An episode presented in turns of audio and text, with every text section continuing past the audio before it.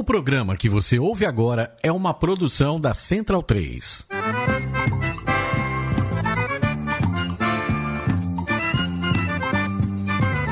Começa agora com Gil Luiz Mendes, o seu podcast de futebol nordestino.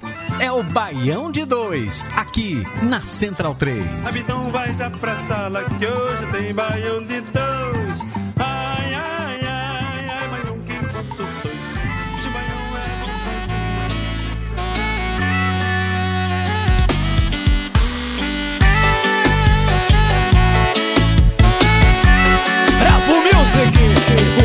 Olhos não veem, o coração não sente.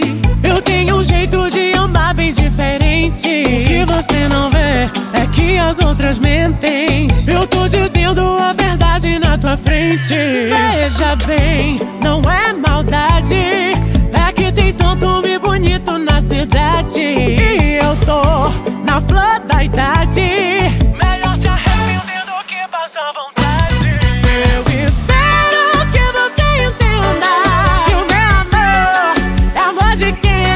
Baião de 2, edição número 223 no ar. Eu sou Gil Luiz Mendes, falando diretamente aqui dos estúdios Flávio Caça-Rato, em minha casa, pois ainda estamos em pandemia. Mas estamos por aqui falando de futebol nor- nordestino, sobre cultura nordestina. É, somos um podcast que não estamos no Nordeste, mas falamos de Nordeste para um caralho? É, tem, hoje, né, tem dois aqui em São Paulo. Inclusive, ouvi essa, essa criatura na data de ontem, né? No feriado de, de finados. Mas estávamos praticando atividades físicas, né? Cada um de um lado da, da, da- do elevado Costa e Silva, esse nome horroroso para o Minhocão, né? Encontrei Leandro Barros e sua digníssima fazendo Cooper do, a- acima do, do elevado da Santa Cecília. Como é você, doutor Leandro Barros? Estou bem, né? Recuperado depois de uma, uma maratona feita ontem, que andei pra caralho. A gente passou ali e se cumprimentou no modo paulista, né? É, assim, bem, bem de longe. De longe, tá? né? É, é que a gente já tá, tá acostumado. né? É que eu tava de skate, se se eu parasse eu ia cair. É, não, mas, pô, se preocupa, eu já tô acostumado com paulista. Assim, paulista a gente cumprimenta de longe, paulista come farofa de mercado, né? Então, são coisas assim que a gente já, já se acostuma já. É, mas fora isso, tô bem, velho. Tô bem. é, Esquecendo o futebol, né? Eu não venho aqui para falar de futebol porque não vale a pena à medida que a gente entra no Bahia. Fora isso, o restante tá caminhando bem. É, né? Eu só queria dizer que tem, tem muito sommelier de farinha por aí nesse mundo, viu? É... Farinha pouca, meu, meu primeiro, né? As pessoas falam, é mais ou menos isso. É... Deixa eu passar aqui para o meu querido catedrático. Quanto tempo que eu não falo com o senhor, doutor? Por onde andas? Estás em terra de Pajuçara ou estás na, no Planalto Federal? Não, desde, desde abril que eu tô aqui em Maceió e agora provavelmente não volte a, a Brasília, ou não volte tão cedo. Mas estou por aqui, né? Então tô, tô falando de Alagoas. Acho que a última vez que eu participei do Baião foi para reclamar da contratação daquele técnico lá. Felizmente deu certo eu boicotar os jogos do time, o time trocou, enfim. O Galego do Veneno tá aí para mostrar que Galego É, do não- veneno. não é necessário apenas é, o trem passando para ele tirar as coisas na Feira do Passarinho. Ele também pode ser um excelente treinador. Olha aí, é, é- é muita poesia, viu? O time de futebol só CSA é, é- não, é, não é coisa pouca, não, viu? E hoje estamos com um convidado externo, né? Pela primeira vez aqui debutando na, no Bando 2, coisa que a gente tenta fazer cada vez mais, trazer aqui pessoas que produzem para o futebol nordestino, pessoas que têm, são engajadas na, na, na pauta do futebol nordestino, cada um ali no seu lugar. A gente está aqui para dar voz para essa rapaziada mesmo. É, hoje tem aqui com a gente Pedro Souza, ele que faz o Futebol Maranhão, perfil nas redes sociais, cobrindo tudo. E quando a gente fala tudo, é tudo mesmo sobre futebol maranhense. Então, iremos explorá-lo bastante hoje. Pedro, meu velho, primeiramente, muito obrigado pela sua participação e seja bem-vindo, viu? Obrigado, valeu, galera. Muito massa estar aqui com vocês e é futebol maranhão, falar de futebol maranhense é uma situação meio curiosa, assim, muita gente não conhece muito sobre futebol maranhense, a maioria da mídia cobre questão de Ceará, Pernambuco e Bahia, então é bem legal pegar algumas particularidades e tal, então ser convidado para cá melhor ainda. Que massa. Olha, eu, eu, digo mais, viu, Pedro? É, é nem conhece, não conhece o futebol nordestino, não conhece nem o Maranhão, viu? É, futebol é só uma das coisas que as pessoas não conhecem do Maranhão e deviam conhecer bem mais. Diga-se de passagem na, na, na passada, né? Que muita gente não sabia que, que Jesus é o principal personagem do Maranhão, né? Pois é, né? O, o nosso querido e amado Guaraná Jesus, que apareceu aí na mídia por motivos que não gostaria muito de comentar, né? Mas tudo bem, deixa quieto. É, a, até o demônio tomou Jesus, pô. E é... o Maranhão é foda, pô. O Maranhão é foda até por isso. Mas sem mais delonguitos aqui, vamos abrir com os destaques do programa de hoje. CSA cola no G4 e Sampaio goleia mais um. A crise invadiu o ferroviário e teve até ameaça de morte. Nevou na ilha, o furacão congelou. Altos bateu, provocou e se classificou na Série D. Voltando aqui para gente falar das redes sociais do Belde 2. Acompanhe, siga, persiga, ataque, faça o que você quiser no Belde 2 através da arroba Baião Podcast. Isso no Twitter, no Facebook e também no Instagram. Lembre-se também de ouvir a Rádio Band 2 no Spotify. Temos lá todas as músicas. Inclusive, hoje abrimos com Pablo Vittar, o Amor de Kenga, né? Já que ele foi aniversariante do último dia 1 de novembro. Para quem não sabe, o Pablo Vittar é, é maranhense, tá? Então, vai, mais um que vai estar tá na playlist do Spotify do Band 2. Lembre-se também de ajudar a Central 3 através do seu financiamento coletivo, apoia.se barra Central 3. E lá você ajuda a mantermos os nossos podcasts no ar, mesmo em pandemia, ficamos aqui trazendo o melhor da podosfera para vocês. Tá? Já, já falou que foi aniversário do Paulo Vittar também, que se chama-se Pablo Rodrigues da Silva, né? Pablo, é Fábulo, né? É P-H-A-B-U-L-L-O. Fábulo. Meu Deus. Combina muito com o Pablo Vittar esse nome. Ah, e falando, quem, quem sou eu para falar o nome dos outros, né? Gil de Clay. É, aniversário também de Lázaro, Lázaro Ramos, dia 1 de novembro. Ele fez 42 anos, ele que é de Salvador, na Bahia. É, o cantão João Só faria 77 anos, ele que é natural de Teresina, Piauí. E no dia 4 do 11, 4 de novembro, amanhã, que está gravando hoje, dia 3 de novembro, com, é, não se comemora, mas lembram-se dos 51 anos do assassinato de Carlos Marighella, em Salvador, grande revolucionário. É, vamos começar por onde? Eu vou começar pela Série C. Vocês topam que a gente comece pela Série C? Só para eu falar mais de Santinha? Vocês deixam? Se vocês deixarem, eu vou falar que falta. Até que manda. Cara, tá faltando quase. Baião de 2 é a casa oficial da Série C, velho. Então, vamos lá. Tem, tem, uma, tem uma piada interna aí, eu vou deixar passar, viu? Não vou entrar nessas provocações baratas, não, mas tudo bem. é, mas, olha, tá faltando quase nada pro Santinha se classificar. É, goleou na última rodada Imperatriz por 6x1, jogo lá Imperatriz. Mas, pelo que a gente vê e pelo que a gente já comentou tanto aqui no Band 2 sobre o caso do, do, Imperatriz, até a Nanda já veio aqui e falou sobre isso. Hoje eu vou aproveitar o Pedro também, que cobre futebol maranhense, para falar um, um, pouco mais sobre isso. Mas era esperado, né? Nada mais esperado do que o, o líder do, da competição pegar o, o, Lanterna e virtual rebaixado Imperatriz, da, da forma que o Imperatriz vem no, nos últimos últimas rodadas, últimos jogos, o planejamento, o que aconteceu com o Imperatriz por causa da Covid, né? Como foi prejudicial isso. Então, nenhuma surpresa, né, Pedro, aí pelo Maranhão. É, surpre surpresa ingrata é. Não é surpresa, situação ingrata essa situação do, Imperatriz, mas o resultado muito já é, mais do que cantado, né? Sim, eu, infelizmente, o time do Imperatriz cometeu muitos erros nessa temporada, chegou perto aí de dar WO em algumas partidas, acabou que essa derrota para o Santa Cruz foi até normal, considerando os parâmetros que a gente tem a esperar do Imperatriz. O time está fazendo a pior campanha da história da Série C, nesse formato de dois grupos, só isso. Só a pior da história. não está nem perto de escapar da zona de rebaixamento, está por um fio para cair matematicamente, então é, a administração também não ajudou muito nesse ano. O Imperatriz foi terceirizado né, no seu departamento de futebol, teve a JB Esportes né, administrando aí, entrou em agosto, já saiu agora em outubro, então nem, nem durou muito, mas já fez estrago suficiente para um ano todinho.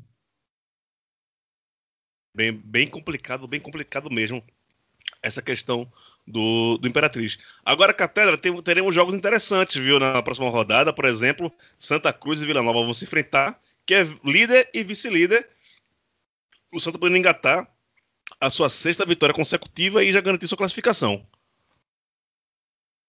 Sim, né? O, o que eu mais escuto e leio sobre o Santa Cruz, né, tirando, claro, essa goleada, é que é um time que vive do pragmatismo, né? Que vence muito com, com diferença pequena de gols. A torcida, como sempre, é, reclamando que precisaria ver um, um, futebol diferente, pensando que. Reclamando? É... Ele, ele tá agradecendo. Tá, ah, mas tem.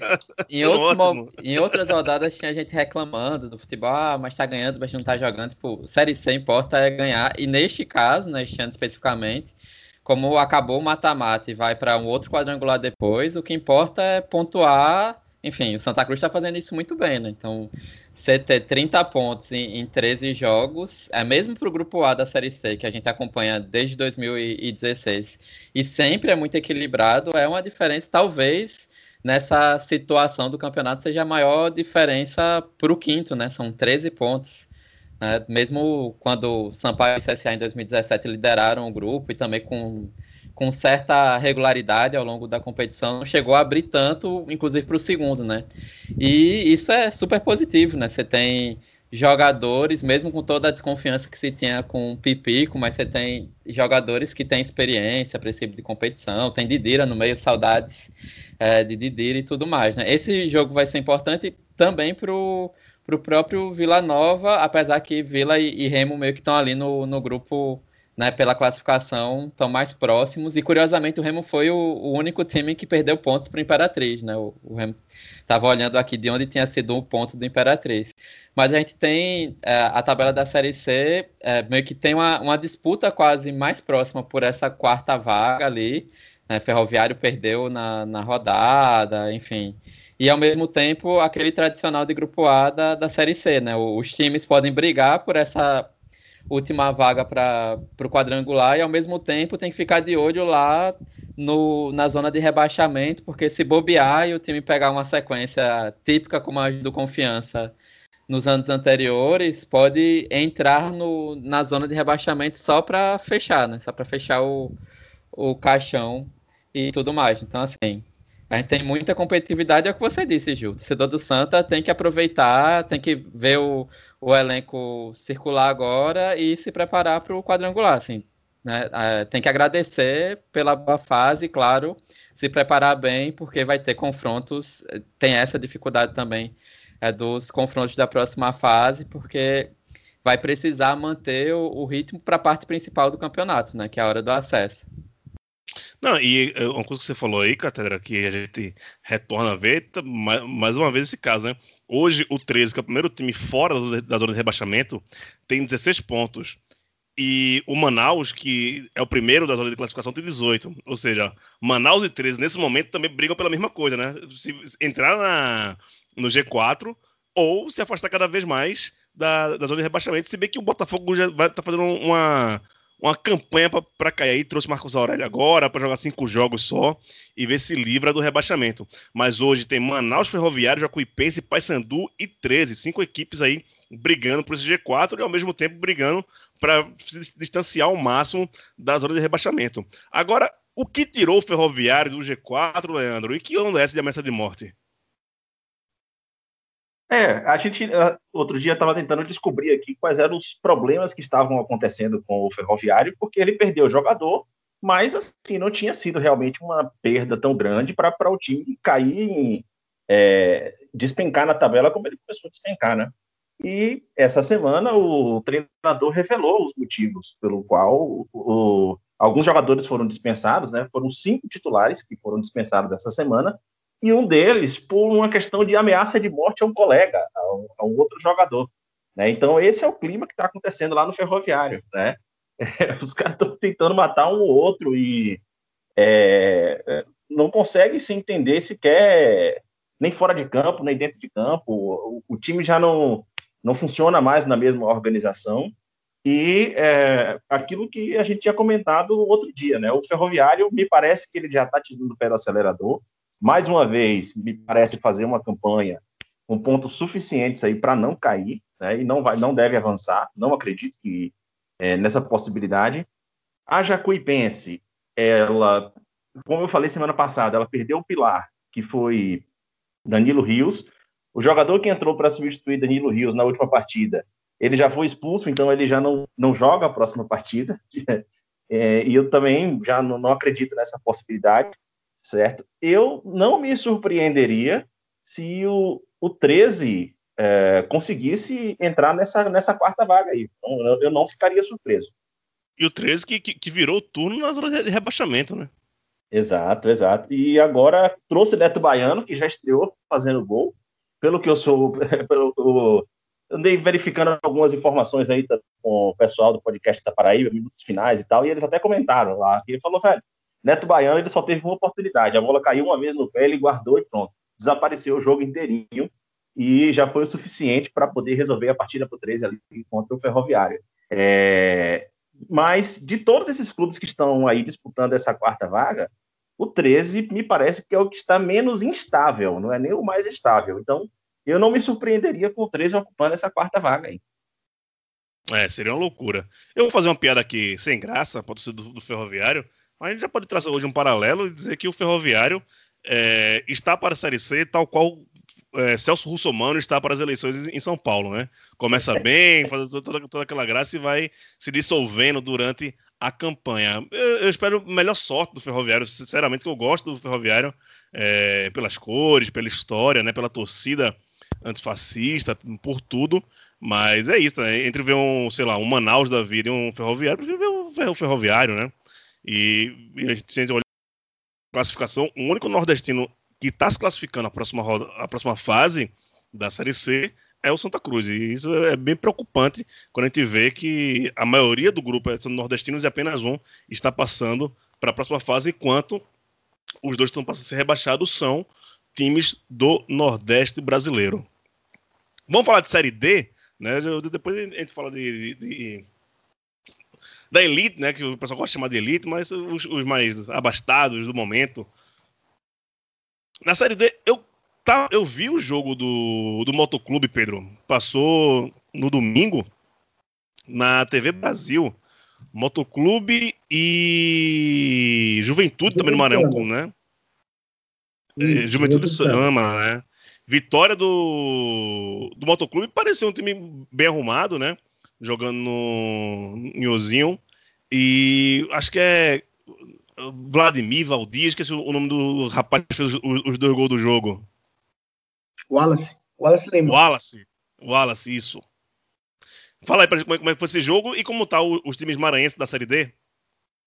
Assim, quem, quem, olha, quem olhou o jogo Moto Juventude nem para para ver o que estava acontecendo no Moto uma, duas semanas atrás. Estava rolando briga de torcida com dirigente, estava rolando até agressão física é, do, do, do, elenco tal, tava um negócio bem sério, porque o Moto não, tá, não começou tão bem, uh, começou meio preocupante, Série D, depois o Dejaí Ferreira foi demitido, aí chegou o Léo Goiano, trouxe alguns reforços bastante importantes do Flamengo, Leandro Cearense, e aí o time deu uma engrenada, tá, tá ganhando cara, tá chegando um pouco melhor, e o Juventude, por outro lado, tá perdendo um pouco de tração, o Juventude que estava com o Carlos Ferro, que fez um ótimo campeonato maranhense pelo São José de Ribamar, é, e aí ele chegou já para a Série D e já foi demitido, sem motivo nenhum. O, o Juventude Samas tem um elenco muito bom, decisões erradas fora de campo. E isso pode acabar prejudicando o time. Moto e Juventude estão em condições quase iguais de competitividade. É, eu fico, vai tá num nível bem parecido. Mas o Moto parece que vai crescer na competição, enquanto o Juventude parece que vai perder um pouco aí até o final dessa série D. Talvez um dos dois consiga subir, vai depender do chaveamento também, que geralmente é, é ajuda bastante os times maranhenses, mas não, é uma certeza, não. Dá, dá para subir, mas é meio difícil por enquanto. Mas o Moto tem mais espaço para crescer, pelo menos é parece assim para mim. E tá começando a jogar um pouquinho melhor. Eu fiquei espantado no, no Moto que o goleiro do Moto é Saulo. Lembra de Saulo Avatar, que era do, era do esporte? Tá lá no, no Moto, tá até mais gordinho, mas garantiu boas defesas, viu? Boa parte dessa vitória do, do Moto sobre o Juventude Samas se deve ser ao Saulo que pegou bem ali no, naquele segundo tempo, né, Pedro? Sim, sim. O Saulo, na verdade, ele já foi goleiro do Moto em 2017, quando o Moto estava jogando o Brasileiro sim, da Série sim. C. E ele tinha ido muito bem. Né? Aí chegou agora 2020, sofreu uma lesão ainda no começo do ano, aí ficou um tempão parado, aí teve a parada do futebol, perdeu a posição titular para o João Paulo, mas o João Paulo também começou a não ficar tão bem, aí o Saulo voltou. Uh, e aí tá bem, voltou bem, pelo menos tá, tá ajudando o Moto tá voltando a fazer bons jogos e aí crescendo junto com o time. Isso vai ajudar bastante o trabalho do Léo Goiano. E nesse grupo, Léo, o Alto já se classificou e, como já bem lembrou, lembrou o Pereira aqui, segundo ele, é um dos melhores times que está na, na, quarta divisão do brasileiro, né? Cara, Sim. o Alto. Alô, Alô. Não, pode ficar à vontade aí. Pode Não, cara, o Alto. o Alto você, você, o Altos eu ah, é? era só isso. Mas você tem, visto vários jogos do Altos por, por, conta você acompanha também o Moto e o Juventude, né? Que você pode falar mais desse Altos aí? É, é, é, é, assim, ele não é o primeiro à toa, ele não tá classificado garantido à toa. O time é bom e o time é muito bom. E vem aí para ser o forte candidato a subir. Se não pipocar aqui nem 2016, né, dessa vez aí tem tudo para chegar na, na, Série C. E aí voltar a ter um time do Piauí depois de cinco anos na Série C seria legal. Fala, Lê. É, esse, o, o Altos, assim, é, se classificou em altíssimo estilo, né? Porque foi num clássico, ele bateu o River. Eita, pereirou aí, né? O Altos é. em altíssimo nível, pereirou é. aí, né? ele, ele, além de bater o, o River, o jogo ali no final acabou dando uma esquentada, né? Já já estava dando indícios, porque você teve jogador do Altos que faz gol, vai comemorar ali em frente ao, a, ao banco de reservas do, do River, então isso aí já é prenúncio de merda, daquela merda que a gente gosta, de ver a, o, o circo pegar fogo no clássico, né? E aí no final acabou com dois expulsos, o Altos vence a partida, se classifica e posta lá nas redes sociais, todo mundo comemorando, falando, para o rival. E aí, CPF na nota? Né? Então, assim, pô, a classificação em mais alto estilo do que essa não, não existe, né? Uma classificação, inclusive, importante, porque o Campeonato Piauiense vai voltar esse mês. É um dos campeonatos estaduais que ainda não terminou no Brasil, está né? parado desde março. Então, ele já classificado, ele tem aí uma folga melhor para trabalhar o elenco, para fazer as últimas partidas numa boa, para é, também conseguir se dedicar ao campeonato estadual, que vai começar a funilar aí para os times do Piauí. Deve ser uma preocupação aí para os elencos. Né? Certamente, certamente. Pereira ele vai ficar fora do Baião durante um tempo, porque ele foi para Campina Grande. É, tentar acompanhar mais de perto, não pode ter é, torcida no estádio, né, lá no Amigão, mas ele foi para Campina Grande porque o Campinense está no G4 entrou no G4 e tá querendo classificação. Aí Pereira, ele acha que ele é pé quente, né? Que, que ele vai dar essa, essa moralzinha pro Campinense, que tá no grupo 3, que tem o América na primeira colocação com 21 pontos, Salgueiro 19, Floresta 17 e o Campinense com 13. Agora a briga tá boa ainda, viu? Ainda tem o Afogados, o Globo, com 10 pontos, e o Atlético de Cajazeiro e o de Sobral com 9 pontos. Ou seja, também dá para todo mundo brigar nesse grupo aí. É, quer falar alguma coisa sobre, sobre esse grupo aqui, Catedra? Não, só para um, um, fato, né? O Leandro falou do minutos finais, escutando. O, o técnico do, do Atlético Cajazeiras né, foi expulso, né? E aí, quem é o técnico do Atlético Cajazeiras? Celso Teixeira. É o, o relato muito interessante. Não vou lembrar pela voz quem foi que falou, mas o relato de que toda vez que ele é expulso no jogo, ele costuma olhar para a torcida, né? E para meio que comemorar, para reclamar, enfim, para mostrar garra e tal. E dessa não vez ele não tinha ninguém. E tem um outro fator que foi curioso, porque ele ele foi para arquibancada, então até perguntaram o que é que adianta é, expulsar técnico se ele for para arquibancada com o estádio vazio, né? A mesma coisa, ele vai só mudar o, o lugar que ele estava vendo, né? Mas assim, é, resultado muito importante para o Campinense, né? O, o, que se fala, se comenta lá é que Campinense não vem demonstrando futebol desde a época do Paraibano, da semifinal, enfim. Né, mesmo semifinal e final do Paraibano, o Campinense não consegue engrenar agora com o outro técnico, né? E que falta, e nesse caso, para o Atlético de Cajazeiras, é, parece ser uma trajetória semelhante ao, à que foi do próprio Paraibano, né? Que era um time que vinha bem, aí depois pegou uma sequência muito ruim e perdeu a chance. E aí o Campinense tem a mesma quantidade de vitórias do que de derrotas, mas está no G4 e conseguiu abrir uma diferença boa, né? Três pontos, ainda que com poucas vitórias, né? empatando muito. Mas é o que precisa. Se conseguir ficar no G4, depois é ir para o mata-mata, que vem sendo o problema do Campinense nos últimos anos. Né? É o talvez, junto com a América de Natal, sejam os dois times nordestinos que mais batem na trave nos mata-matas decisivos nos últimos anos. E por falar em América de Natal, a gente pode olhar uma coisa interessante né, aqui, que os dois principais times do Rio Grande do Norte, o ABC e o América, lideram seus grupos e parecem que vão se classificar até com certa facilidade e apresentando um futebol razoavelmente aceitável, né? Sim, sim. É, o América de Natal, inclusive, é, os próprios jogadores reconhecem, né? Depois da chegada de Paulinho Kobayashi, o time ele conseguiu ter uma proposta melhor de jogo, o time conseguiu se arrumar e os, os próprios jogadores entendem o que é que eles precisam entrar em campo e fazer, né? De maneira coletiva, né? E no, e no ABC é o trabalho de Francisco Diá, a gente já vinha comentando aqui. É, recentemente o, o, ABC até teve um problema com, com Covid de cinco jogadores, um jornalista acabou publicando que o Alisson estava entre os jogadores infectados e daqui a pouco o ABC é, negou que eles estavam tal, mas não divulgou quem eram os jogadores infectados. Mas a campanha dos dois times estão muito boas, né? E devem se classificar aí sem muitas dificuldades. O América só não conseguiu se classificar agora porque acabou passando ali por um, um clássico, o jogo foi um tanto amarrado, né? Dois times que já se conhecem, que já vêm se enfrentando de, desde o o campeonato estadual. E, mas na próxima partida eu acho que eles já conseguem resolver isso fácil, fácil, né? Manter a campanha invicta. É, só pegando o gancho aqui do que a Catedra falou sobre o Campinense, um, um fator importante para o Campinense é, nessa reta final é que no histórico dele ele é um dos poucos que está invicto em casa. Então isso é um fator assim primordial para ele conseguir a classificação e talvez possa fazer uma diferença, porque as próximas fases já são mata-mata, né? Então, você ter uma campanha boa e regular em casa é, pode significar aí um, um, um interessante para você seguir na competição. Sim, sim, exatamente. Catedra, e nesse grupo do ABC tem times da, de Alagoas, o Coruripe, o Jaciobá, que não estão fazendo muita frente, não. O Coruripe até está tentando brigar aí para ver se consegue uma, uma vaguinha na classificação, né?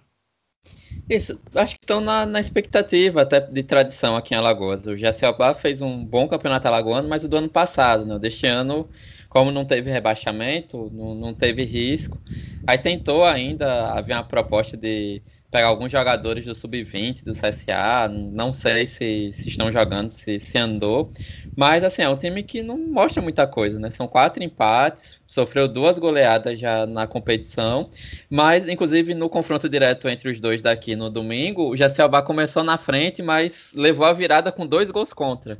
Né? Então isso fala muito também da fase do, do clube.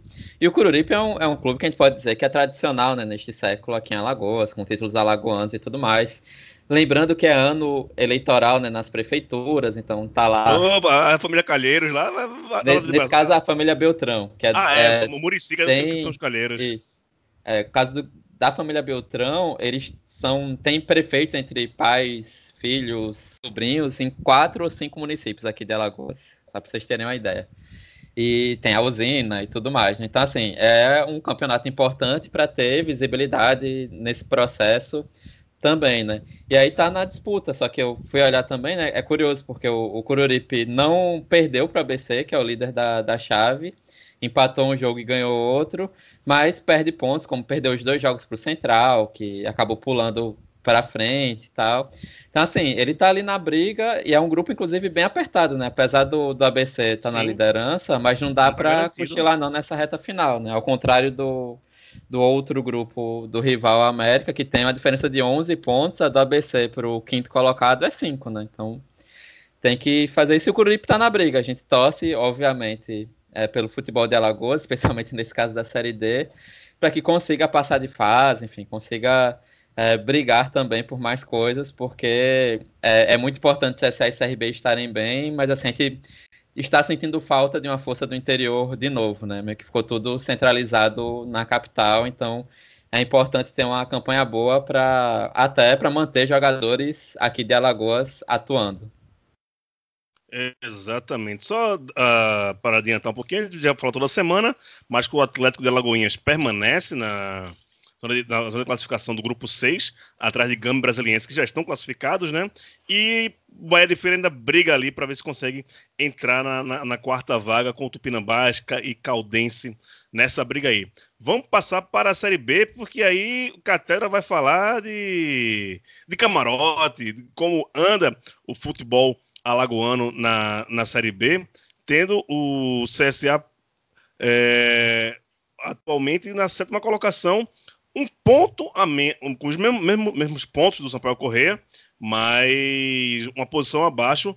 E aí eu vou deixar com o Pedro e com, é, com o Anderson as possibilidades de acesso e entrada no G4 dessas duas equipes, do CSA e do Sampaio Correia. Primeiro falar com, com, o Catera, que faz tempo que não aparece aqui, e como é que tá vendo esse CSA subindo, subindo na, na, na competição? Ah, o, o que a gente tem, né, isso tem que destacar a surpresa que é o trabalho do Mozart, né, ele só tinha treinado um jogo Curitiba enquanto treinador profissional mesmo, né, enquanto interino, e vem numa sequência muito boa, né? Tudo bem que o Adriano Cabeça ganhou o jogo contra o Cruzeiro e tirou a pressão, tirou a lanterna. Mas o, o que é o principal do CSE é que a gente consegue observar pela primeira vez no ano é, um time que tem um, uma forma de jogar muito clara, né? Era isso que a gente sentia falta desde o, o, o Barbieri, enfim, e depois com o Eduardo Batista, que era a coisa do o time se entrar em canto, não, você joga assim, tem um estilo e tal, não há bagunça esperando bola aérea para poder fazer gol, né? Ou um time que parte dele era trancado na defesa e outra metade lá na frente, né? Num suposto é, modelo moderno que nem sempre funciona. E aí hoje tem um estilo, você consegue ver que o trabalho coletivo é muito bom. O Paulo Sérgio o atacante chegou bem do, do ABC, fazendo muitos gols, mas já está quatro partidas sem fazer gols. Mas o time não deixa de pontuar, não deixa de marcar também. E esse eu acho que é o principal destaque, né? O, o, é um coletivo que, assim, a gente tem nos últimos dez jogos é a melhor campanha da, da, série, da série B. O, o Sampaio um pouquinho abaixo, junto com a Chapecoense, que é a líder do campeonato. E o que a gente tem também é um time que em casa passou a fazer muitos gols e a pontuar, a segunda melhor campanha, mais fora começou até a empatar recentemente, né? Empatou com a Chapecoense jogando bem e tudo mais, mas fora é a segunda pior campanha. Então, o equilíbrio do CSA para tentar buscar algo a mais do que a manutenção na Série B para o ano que vem está em melhorar essa campanha fora e, claro, né, manter esse ritmo em casa e foi fundamental o jogo de sábado, inclusive. É, aí o Luiz me passou essa informação durante o jogo. Se eu não me engano, desde fevereiro do ano passado que o CSA não virava uma partida, né? Então a gente começou perdendo logo cedo, aos seis minutos dos, do primeiro tempo, e conseguiu buscar, enfim, conseguiu reverter o placar e perdeu muitas chances ainda que a torcida do Náutico possa reclamar de, do lance do segundo gol do CSA e de um suposto pênalti no segundo tempo. Mas assim, o CSA perdeu muito gol no segundo tempo, poderia ter ampliado. E aí, antes de passar para o Pedro, acho que o que marca essa, essa primeira parte da Série B, o Sampaio tá na frente neste momento do CSA, porque tá gravando e o Sampaio tá tirando um dos jogos em atraso contra o Brasil, tá empatando em 0 a 0 Mas o que marca basicamente é o efeito da, de surto de Covid nas equipes, né? Teve Sampaio e CSA com surtos de Covid no início do campeonato, e aí chegaram a estar na lanterna, na zona de rebaixamento, e depois é, conseguiram pegar fôlego, jogar bem e iniciar a campanha. O CRB vive neste momento efeitos de um surto, né? É, o CRB conseguiu, é, jogou acho que sem é, cinco, seis jogadores por Covid, fora os lesionados, enfim, também está pegando todo jogo um ou dois lesionados e sofre muito com as expulsões, especialmente fora de casa. O jogo contra o Cuiabá foi mais uma expulsão fora de casa.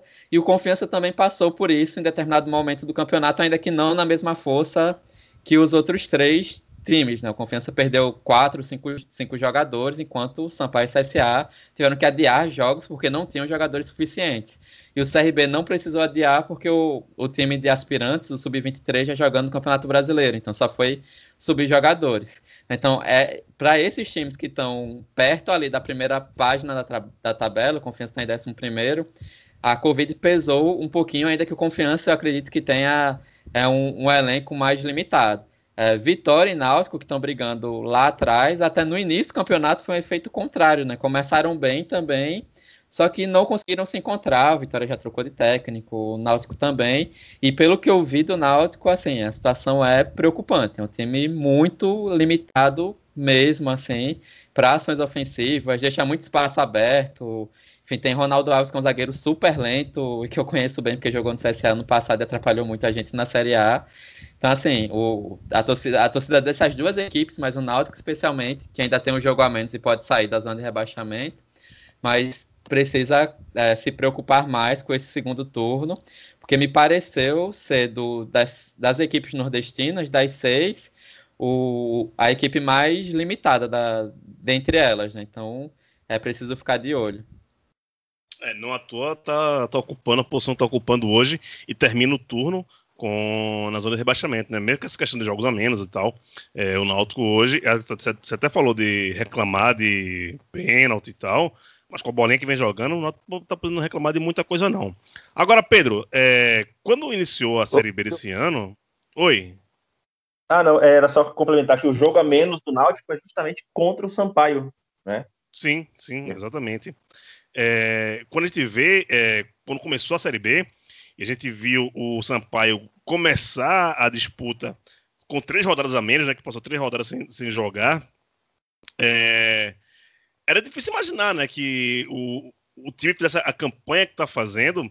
E se a gente olhar hoje para cima, né? Olhar quem está acima do, do Sampaio, que é Ponte Preta, Juventude, América Mineiro, Cuiabá e Chapecoense, Chapecoense, e vendo os jogos dessas equipes, é, é de, se, de, se, vislumbrar aí um segundo turno bom para o Sampaio, né?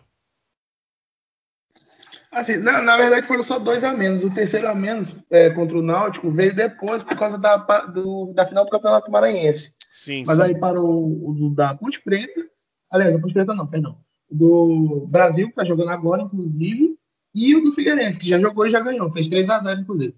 E Bom, o começo do Sampaio né, na Série B, quatro derrotas. Mas, assim, é, pelo menos na, na, página que eu tenho lá no Futebol Maranhão, a gente estava comentando. A gente estava com expectativas muito boas para o início do Sampaio, apostando em 8, 10 pontos para os primeiros cinco jogos. E aí o Sampaio começou com um ponto. E foi meio estranho, sabe? Mas aí depois deu para perceber claramente o problema ali era elenco. E o time foi melhorando, foi trazendo algumas peças importantes, foi reforçando. E aí o Sampaio começou a pegar é, pouquinho mais de, de, de, corpo, assim, começou a ficar melhor, mais consistente, mais estável. Mas o potencial sempre estava ali. O trabalho do Léo Condé é muito bom, inclusive é melhor do que o trabalho que ele fez em 2015. E essa campanha do Sampaio, se não fosse aquele começo com poucos jogadores disponíveis, talvez estaria até melhor. O surto de Covid não afetou muito o Sampaio, porque o problema do time era jogador mesmo no elenco. Não era nem tanto que estava ficando desfalcado, não, é porque estava faltando galera mesmo. Aí foi chegando e o time foi melhorando e continua é, melhorando. O Sampaio vem, vem muito bem, vem, pelo menos dessa vez, parece que não vai brigar pra, pra, pelo rebaixamento que vinha acontecendo em 2016, 2018, a mesma coisa. Dessa vez parece que o Sampaio vai olhar um pouco mais para cima.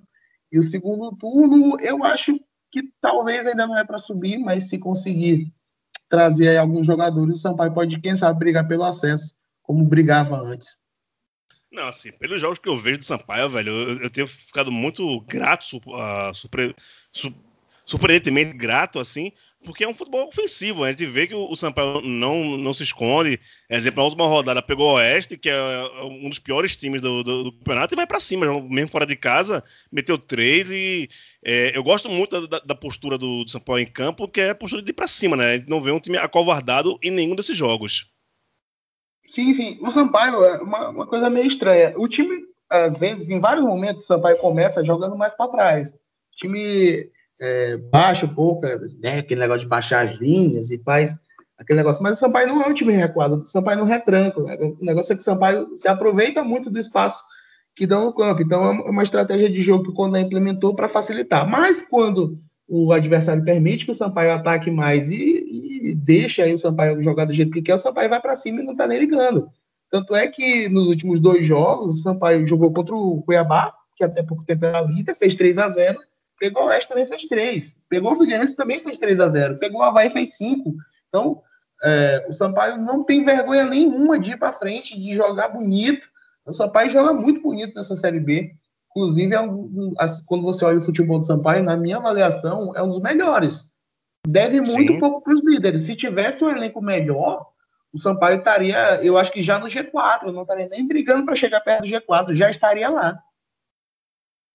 Certamente, certamente. É, não, essa é uma leitura que quem está vendo, acompanhando a Série B, vê que o, o Sampaio é.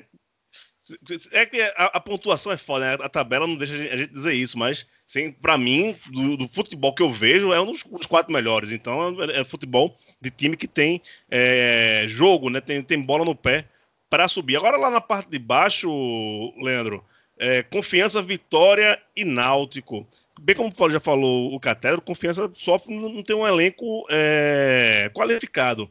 Mas tem, tem, um, tem um bom jogo ali, né? O Daniel Paulista consegue arrumar bem o, o proletário de Aracaju. Agora, Vitória e Náutico, para mim, ó, clubismo à parte, o Náutico já tá pegando sua. Se bem que tá, tá, virando ainda, né? Tal, a gente não pode falar isso agora, mas pela bolinha que vem jogando o Náutico, é preocupante. E a sorte do Vitória é que tem time pior do que ele, né? Exatamente. Na semana passada eu até tinha comentado que o Náutico ele precisava ficar atento que o, o Cruzeiro ele estava lá atrás, mas o Cruzeiro tinha possibilidades de ultrapassar o Náutico. Eu não esperava que isso fosse acontecer logo na rodada seguinte. Né? E é, já o, Cruzeiro não, não, não perde cinco jogos. Exatamente. Né? Eu não esperava que fosse logo na rodada seguinte, mas aconteceu e eu não consigo enxergar no Náutico um futebol para ele sair dessa situação. É, no momento, só se ele arranjar ali uma troca de posição de jogador, é, algum jogador da base que suba, que faça alguma coisa, chegue algum jogador novo, que mude a forma do time jogar, o técnico consiga pensar outra possibilidade, que na conjuntura atual, para mim, o Náutico está caminhando aí passos largos para ser queda livre de, de rebaixamento. Né? É, o Vitória, o, a, a sorte dele é justamente porque assim, o, o time ainda é muito desorganizado. Se ele tivesse um mínimo de organização, o Vitória estaria pelo menos no meio da tabela, nem isso ele consegue. Né? E vai fazendo um campeonato também que vai chegar no final é, com aquele.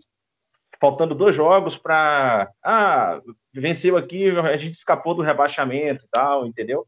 Mas vai, a realidade está caminhando para ser isso aí certo?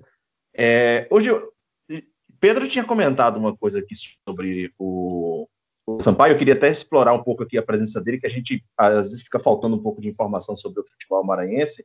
Eu queria perguntar para ele se está tendo alguma especulação de saída de jogador né, do Sampaio, porque todo clube que está em ascensão, né, especialmente na Série B, sempre tem essa possibilidade né, de, de sair algum jogador de lá e tal. No Sampaio tem essa conversa ou por enquanto o elenco está fechado e tudo mais? Assim, por enquanto, é, as maiores especulações da torcida do caso do Sampaio são pelo Caio Dantas, que é o artilheiro da Série B toda, com nove gols. É, então, o, os outros não são tão comentados quanto ele. Quanto ele. O, a questão do Caio Dantas é ele já jogou em algumas equipes é, em competições nacionais e tal, já jogou aí no, Boa Vista, né, jogou a Copa do Brasil e pelo São Paulo jogou a Série B. E se não fosse a mudança da FIFA, que permitiu que um jogador agora pudesse jogar por três times na temporada 2020, em competições nacionais, ele ficaria no Sampaio até a final da temporada. Então, é só isso que está deixando um pouco de medo, porque o, o Caio Dantas está emprestado pelo Boa Vista, então, pode ser que saia, mas tirando ele, não tem nenhuma grande especulação sobre o jogador. O elenco do Sampaio é, é bem modesto. A diferença mesmo é coletiva. Só o Caio Dantas, que é praticamente um jogador bastante diferenciado nessa equipe, além do goleiro Gustavo, que está emprestado pelo Atlético Goianiense. É bem, bem, bem por aí. Vamos falar de Série A no momento. Terminou também o primeiro turno da, da Série A, com jogos em atraso, lógico, por conta da, da Covid-19. Mas se é um alento para a gente falar isso, é, vira o turno sem nenhum time nordestino é, no, na zona de rebaixamento. Pelo contrário, está até um, bem longe disso. Né? O Curitiba hoje que abre a zona de rebaixamento tem 19 pontos e o Ceará tem 23 pontos, né? Que é o quer dizer o Bahia, né? Ah, o Bahia tá brigando, eu, eu passar o Bahia, Leandro.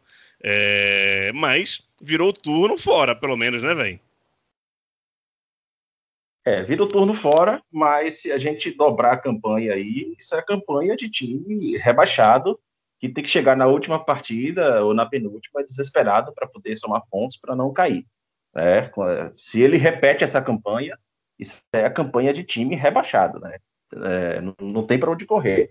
O, até saiu uma matéria hoje que o Bahia entrou no campeonato com expectativas de, pelo menos por parte da, do marketing da diretoria, expectativas de G4 e termina o primeiro turno basicamente aí com campanha de rebaixado, né? E é, eu não consigo ver ainda uma ideia muito firme no time para o time dizer é, para onde ele quer ir. Né? O, o Bahia continua sendo um time que só ataca depois que ele realmente toma o primeiro susto, que ele toma o primeiro gol. Mano Menezes, mais uma vez, deu entrevistas, uma entrevista falando de um jogo que só ele viu. Ele acha que o Bahia jogou bem essa partida, né? É, o Bahia correu o tempo inteiro atrás do placar, né? Como volta e meia acontece. Aí o Bahia domina o jogo ali, tá perdendo, ele entende aquilo como o Bahia joga bem. É, não é. Se o jogo ficar 0 a 0 como ficou lá na Sul-Americana, o time não se mexe, né? Ele se acomoda no 0 a 0 até que tomou um gol contra, tá tendo que reverter o resultado em Salvador, né? É, eu até acho que, eu não sei se vai ser uma boa essa permanência aí na Sul-Americana diante da campanha que o Bahia tem feito no Campeonato Brasileiro, né? Mas é, vamos ver onde que Mano Menezes pretende mudar esse time. E já está claro que em Elias ele não mexe. Né? Ninguém entende. Ele colocou na cabeça que Elias é titular daquele time, fora vários outros problemas que a gente tem, né? Enfim, aí no Twitter a gente acaba debatendo mais sobre isso. Mas é, eu não consigo ver perspectivas na maneira como o Mano Menezes quer guiar o time e em algum momento, algum jornalista vai ter que perguntar isso na coletiva: qual a ideia de jogo que ele quer, onde que ele pretende chegar, porque o cara fala de um jogo que não existe, pô. A expectativa de jogar bem, tomando 3 a 1 qual é? Eu gosto assim, quando pega Fica bonito. Mas a Catedra, Ceará, Fortaleza Esporte. Esporte termina o primeiro turno impressionantemente, né? Pelo menos para mim é, na primeira folhinha da, da, da, tabela, junto com Fortaleza, entre os dez primeiros colocados, e o Ceará um pouquinho atrás ali, um ponto atrás, e ficando na décima segunda colocação. É, pra gente é um alento, né? É, não ter é, pelo menos três times nordestinos na, na briga direta para a zona de rebaixamento, e até esperançoso que consiga algo mais. Mas acho que a briga desses três é isso, esse meio de tabela aí. Essa, quem, quem pelo menos termina o campeonato na primeira folhinha da, da, da tabela, né, velho? É, eu acho que é a, é a vaga de novo né, na, na Sul-Americana, porque a gente pega, ainda que tem ali é, clubes bem regulares né, na competição, em estrutura, como Fluminense, irregular, apesar de ter. É, é, irregulares, apesar, apesar de terem times que competem bem né, no, nos brasileiros recentes, caso de Palmeiras e Grêmio, que estão à frente. Mas por enquanto é, é briga bem para garantir vaga na Sul-Americana e terminar o campeonato um pouco mais tranquilo, né, em relação a, a outros anos. Acredito que a grande surpresa desse turno é, seja justamente o esporte ser o melhor nordestino, considerando todos os problemas financeiros, de, de elenco mesmo, né, de conseguir descobrir caminhos, e aí a gente tem que é, colocar na conta dessa boa campanha o trabalho do Jair Ventura, ainda que viesse antes dessa vitória contra o Atlético Paranaense, né, de quatro jogos sem vencer, três derrotas entre esses quatro jogos, porque ele está trabalhando do jeito que tem, né, é, com o elenco que tem, do jeito que tem, tentando montar o esquema para suportar algumas situações de jogo contra adversários mais difíceis e vem conseguindo pegar um ponto aqui e outro ali e neste final de semana ganhou, eu diria que é um confronto direto contra o Atlético Paranaense. Em compensação, Bahia, o Leandro tem toda a razão de estar revoltado, porque a gente imaginaria que fosse o contrário, né? Fortaleza e Ceará estarem nesse bolo para estarem na primeira página da tabela, eu acredito até que seria esperado pelo trabalho é, do Fortaleza no, nos últimos anos e pelo trabalho do Guto Ferreira no Ceará este ano, né, com destaque para o título pelo bicampeonato invicto da Copa do Nordeste. A gente esperava que fosse uma briga um pouquinho mais para frente, de vez em quando olhando assim pelo retrovisor, zona de rebaixamento se aproximando. Mas acho que a, a grande surpresa é Bahia sendo pior nordestino e o esporte sendo melhor. E para Ceará e Fortaleza, assim, tem, tem algumas dificuldades ainda, né? O Ceará empatou confronto direto contra o Botafogo, ainda que fosse fora. O Fortaleza, o Bruno reclamou muito, e eu acredito até com razão, é, da expulsão do, acho que foi o Roger Carvalho, porque o goleiro do Fortaleza, até pelo esquema é, de de goleiro linha quase, né? Pegando futsal, o goleiro já estava fazendo a cobertura, então dava para ter dado amarelo em vez de vermelho ali, enfim, na minha interpretação. Mas assim, Fortaleza e Ceará estão na briga, mas eles tropeçam e vale lembrar também, né? O Fortaleza tem dois jogos a menos, o Ceará tem um jogo a menos nessa bagunça de tabela, o Bahia com um jogo a menos, o Sport é o único nordestino que fez os 19 jogos é, do turno. Mas vamos ver, por enquanto estão todos eles fora, mas a situação do Bahia, pelo que o, Leandro vem falando também nos últimos programas, é a mais preocupante porque uh, se o Roger eh, já tinha passado do teto do trabalho dele há algum tempo, o estilo do Mano Menezes para esse Bahia é, tá difícil de encaixar. Né? E é curioso porque o, o Jair Ventura no esporte tem um estilo semelhante, né? De primeiro ajeitar a defesa para depois ver o que dá para fazer lá na frente. Mas talvez seja pelo perfil do elenco que a própria diretoria do Bahia contratou para o campeonato, né? Não, não tem encaixe possível para isso. E o time segue é, jogando mal. É, e, e, agora, né, no jogo de domingo, ainda contou com a falha de um dos principais jogadores do ano passado, que era o, o goleiro Douglas, né? Que assim no segundo gol, ele soltou uma bola de uma forma estranha e teve a, a falta que claramente ele ficou com, a, com as penas na mão, né? Assim, foi frango total. Então, assim, o, o momento é bem delicado. É, Pedro, como é que você vê é, essa campanha dos times cearenses na, na Série A? Você esperava mais ou estão é, entregando aquilo que prometeram? Cara, na verdade, eu acho que tá muito bom.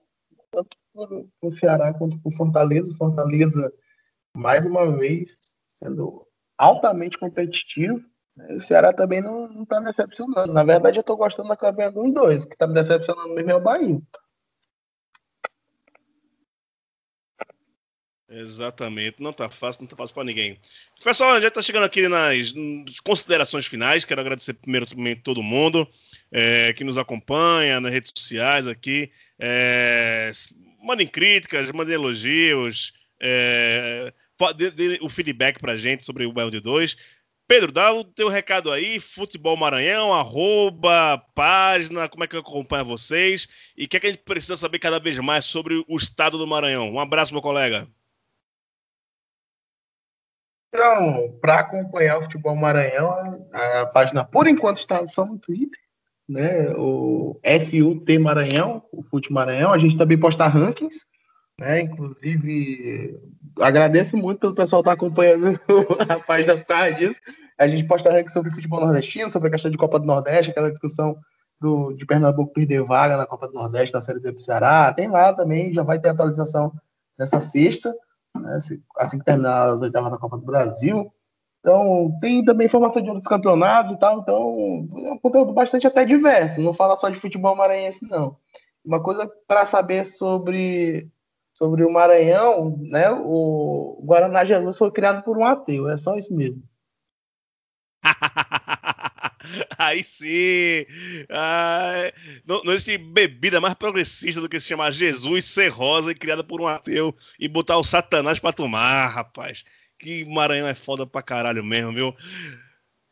Querido Catedra, apareça, eu, uma, eu sinto uma saudade da porra de você. E uma das coisas que eu falo de microfone aberto, já falei para você pessoalmente, falo para quem me pergunta e, e, deixa aqui, que eu tenho uma grande honra de ser seu amigo. que eu posso dizer que eu já bebi na mesma mesa de um dos maiores intelectuais da atualidade na questão do futebol brasileiro, viu? Te amo, bicho.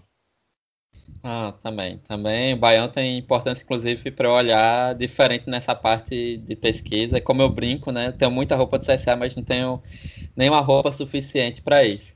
E aí, para esse elogio. Mas para eu manter minha tradição de é, passar um pouquinho dos horários de podcast, lembrando que tem brasileiro feminino da Série A2, né, na Série A1 o Vitória foi rebaixado e que a gente tem alguns times nordestinos, são três grupos que interessam ao Nordeste, A, B e C na Série A2. A gente tem Ceará e Bahia, Ceará no grupo A e Bahia no grupo C, como equipe 100%, né? Ganharam as três partidas nessa volta da Série A2. Aqui em Alagoas, a UDA, União Desportiva Alagoana, é, vem de uma derrota, perdeu para o esporte de 1 a 0, por 1 a 0 na segunda-feira, mas vinha de um empate aqui no Trapichão por 2 a 2 importante, inclusive, e aí eu, eu faço, aproveito esse gancho, é, elogiar as equipes nordestinas que se posicionaram né, sobre a, as questões relativas à violência contra a mulher e ao estupro. De início, Fortaleza, CRB, CSA e Santa Cruz. Aí eu fui conferir agora Bahia, Ceará, Esporte, Náutico, América de Natal, ABC, Sampaio, Confiança, River, Motoclube e Vitória. É, a gente precisa, inclusive, enquanto nós estamos hoje, né, somos quatro homens no programa falando sobre futebol, mas é importante a gente também, no dia a dia, e o, o futebol é um espaço extremamente machista, como o próprio João Carlos, torcedor do Sampaio, escreveu sobre isso, como a Évila, a Júlia, a Bia, agora a Bruna e a Melina ensinam para a gente no conselho. É importante que a gente se posicione porque não basta só, além de não bastar ser, é, não ser machista, a gente tem que ser antimachista e principalmente é, violência contra a mulher é crime. É, racismo é crime, homofobia é crime, mas especialmente, e até com, a, com o que aconteceu hoje, violência contra a mulher é crime, estupro deveria ser, é, para mim, pelo menos, é um crime é, de nível hediondo, né? A gente não pode passar pano, não pode minimizar, inclusive a gente não pode passar pano e não pode minimizar quando são os nossos amigos, quando é um irmão, quando é um parente, enfim. A gente precisa levar essa discussão a sério. E que bom que os clubes de futebol, pelo menos aqui do Nordeste, além de outros lugares do Brasil, é, estão se posicionando sobre isso e eu espero que eles passem também a tratar as mulheres tanto é, do ponto de vista de gestão, mas também dentro de campo, enquanto treinadoras, jogadoras, diretoras, enfim, profissionais de saúde que trabalham no dia a dia, cozinheira, enfim, serviços gerais, o que for, que a gente também trate do mesmo jeito que eles tuitaram hoje, trate com o devido respeito e com a, a necessidade, a necessária justiça social para essas mulheres que estão ali no dia a dia também, porque não basta um tweet. É isso, abraço e até a próxima. É isso, Leandro Barros, aquele abraço. Abraço, Gil. Depois de catedra aí, não tem nem mais muito o que falar. É... Porra, só assina embaixo. Um abraço para todo mundo. Pedro, muito obrigado aqui por você ter aceitado o nosso convite. Né? E no mais, é... estar aqui do numa bancada ao lado de catedra, velho, é você ter uma aula de camarote sobre todas as possibilidades de assunto, velho. É, e catedra, o livro está maravilhoso, eu já comecei a ler, já recebi aqui o futebol, é, gêneros televisivos na, no, no futebol. Falou, Gil, abraço. É isso, eu vou aproveitar aí o gancho que a Catedra deu. É, não existe estupro culposo, né? Ninguém tropeça numa pedra e cai em cima de uma mulher e estupra ela, né? É, todo estupro, no mínimo, é premeditado, tem, tem que começar a, pensar nisso, né? Porque a mulher estava bêbada, né? Porque é, ela estava inconsciente, que homens podem se aproveitar dessa questão, né? Que, pode ser chamado de homem. É, eu fico muito feliz por no Bel de 2 a gente tentar, né? Somos uma, somos maioria de homens ali ainda, mas é, recebemos a Bruna semana passada no dentro do conselho, querendo cada vez mais ter mulheres, ser um espaço diverso. Eu, a, pra, hoje, essa semana, fiquei pensando na, no último programa e eu nem, nem me liguei que, que tem que ser coisa corriqueira, mas ao mesmo tempo a gente tem que apontar quando isso acontece. Semana passada estava eu, Leandro, Júlia e Pereira.